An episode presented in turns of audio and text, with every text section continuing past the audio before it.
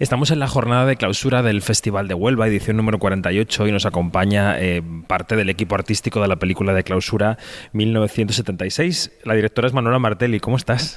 Muy bien, muy feliz de estar acá. ¿Qué tal la llegada a España? Eh, bien, muy agitada, porque estamos, eh, nosotros somos la candidata chilena a los Goya, entonces nos ha tocado hacer una ronda de presentaciones de la película aprovechado el viaje para hacer eh, campaña. Sí, intensa. Y Aline Kuppenheim es la protagonista. ¿Cómo estás? Bienvenida. Muchas gracias, muy bien también. Lo que decía Manuela, hemos estado recorriendo rápidamente. Se estrenó la película aquí en España. El, eh, hoy día es sábado, ¿no? Viernes. Hoy se estrena la película en salas en, en España. Entonces también hemos aprovechado de encontrarnos con el público, de de poder presentar la película eh, con el público. La película ha tenido un recorrido en festivales impresionante. Eh, a mí se me escapó en Cannes, se me escapó en San Sebastián y la pude ver en Gijón la semana pasada y ahora tenemos la oportunidad de hablar aquí. O sea que bueno, que el mundo nos va cruzando. Em, vaya año, ¿no? Para que el Cono Sur mire al pasado, ¿no? Porque Argentina 1985 también está mirando al pasado de alguna manera. Vosotras con esta película lo hacéis desde un punto de vista, yo creo que mucho más de una historia mucho más personal, una historia es una especie de también de film noir, ¿no? Yo diría con ese sabor, la música la imagen. Em, ¿De dónde parte el, instinto, la chispa para, contar justamente esta historia, Manuela? Partió siendo una historia o tal vez una revisión muy autobiográfica mía de la historia de mi familia. Eh, y de ahí las ganas de contar, inspirada principalmente en mi abuela materna, que fue una abuela que no conocí, pero que yo sabía que era una mujer que que a pesar de haber sido madre y haber sido dueña de casa, también al mismo tiempo tenía otros intereses y había entrado a la, a la escuela de artes después, eh, ya a sus cuarenta y tantos años. Eh, entonces, inspirada en la figura de mi abuela, apareció esta historia que era una manera de revisar la historia de muchas mujeres de esa época que, que fueron sujetos que quedaron eh, invisibles para la historia, en los libros, en la prensa. Y en este caso, además, a tu personaje eh, la, la, zambulle la directora en, la lucha política, ¿no? en la, en la eh, oposición a la, dictadura en, Chile. Em, tu personaje que vive, yo creo, muchas contradicciones, que es una mujer de una clase más o menos acomodada, pero que toma contacto con un mundo que está, está latente alrededor, aunque no se ve, ¿no? es invisible. Y tu personaje dice muchísimo casi sin decir, ¿no? Yo creo que no sé si has tenido que entrenar como actriz el, silencio y la mirada mucho más que el diálogo en esta película. Sí, por cierto, pero eso también es un entrenamiento no solo como actriz, sino como ciudadana chilena, ¿no? Porque eh, justamente eh, lo que refleja, lo que retrata es, esta película es eh, la dinámica de las relaciones entre desconocidos en Chile, cómo la dictadura ocurría alrededor, no necesariamente directamente eh, estando uno implicado o no. Atravesó las vidas de bueno, los millones de chilenos y chilenas de la época. Y creo que la película habla un poco de eso, de, ese carácter chileno que fue eh, quizás consolidándose en estos largos 17 años de dictadura que, generaron, bueno, parte de la problemática que tenemos hoy también y, y de cómo lo enfrentamos como chilenos y chilenas. Decía que, que, apreciaba esas, esas características de cine negro, aunque se, quizás se acerca más al film noir francés de mitad de siglo, ¿no? ¿Cómo elegiste la forma de la película? ¿Cómo contar particularmente esa película? ¿Cómo elegiste que, por ejemplo, la música marcara tanto nuestro paso como espectadores, que vamos siempre al ritmo de la música, ¿no? Em, ¿Por qué te decidiste por este tono?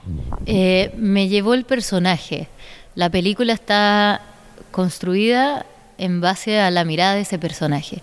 Porque como te decía antes, mi interés era revisar la historia desde el punto de un punto de vista íntimo ¿no? y, femenino.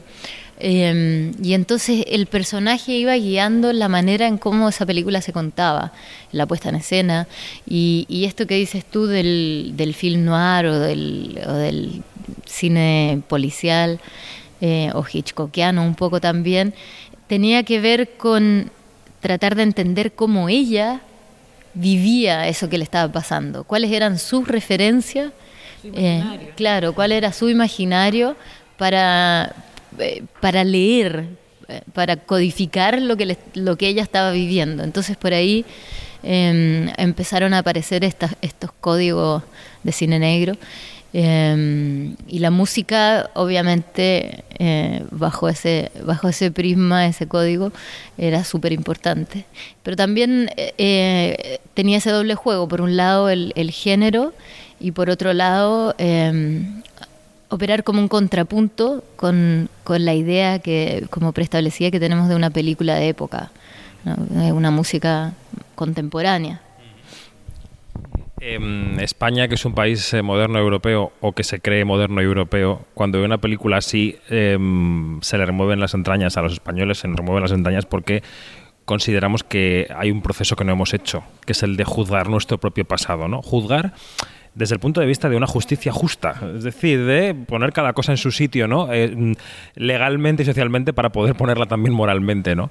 Eh, no sé si en las entrevistas que habéis tenido con periodistas españoles y con las entrevistas que habéis tenido con países que han tenido también dictaduras como la chilena, habéis notado que ese paralelismo se establece y que la gente pues mira esa lucha también con una cierta envidia. Absolutamente, yo creo que en particular españoles y chilenos, ¿no? que, que tenemos compartimos una historia similar en el sentido de la impunidad y cómo nos juzgamos y claro, vemos con un poco de envidia 1985 y, y, también eh, con la conciencia que explica muchos de los fenómenos que, que, que, que, vivimos hoy como sociedades, tanto la chilena como la española, eh, desde ese origen impune. ¿no?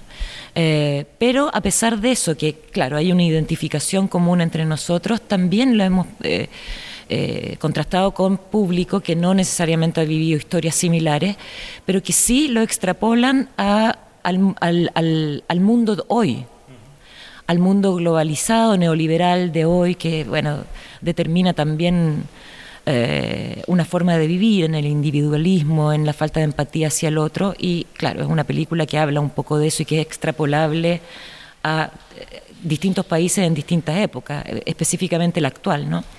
Y eso nos ha llamado la atención, que existe, rápidamente el público hace ese paralelo, esa comparación y encuentra ese, ese aspecto universal de la película. Hablan de una crisis de humanidad y de cómo este personaje finalmente lo que la mueve es la empatía, la humanidad y su, su propio esquema valórico. Eh, financiar, construir una ópera prima es complicado financieramente y bueno, pues en todos los sentidos. Afortunadamente la brecha se va estrechando, pero siendo mujer entiendo que más todavía en algunos países, aunque esperemos que se vaya estrechando. Y yo no sé si a estos dos factores, ópera prima y directora, se añade también el tema de la película. Quiero decir, no sé cómo te ha sido de complicado llegar a que esta película sea una realidad. Sí, no, no directamente, no, no, no hay una censura en Chile eh, que signifique que por el tema de la película creo que, que sea más difícil financiarla, pero creo que sí.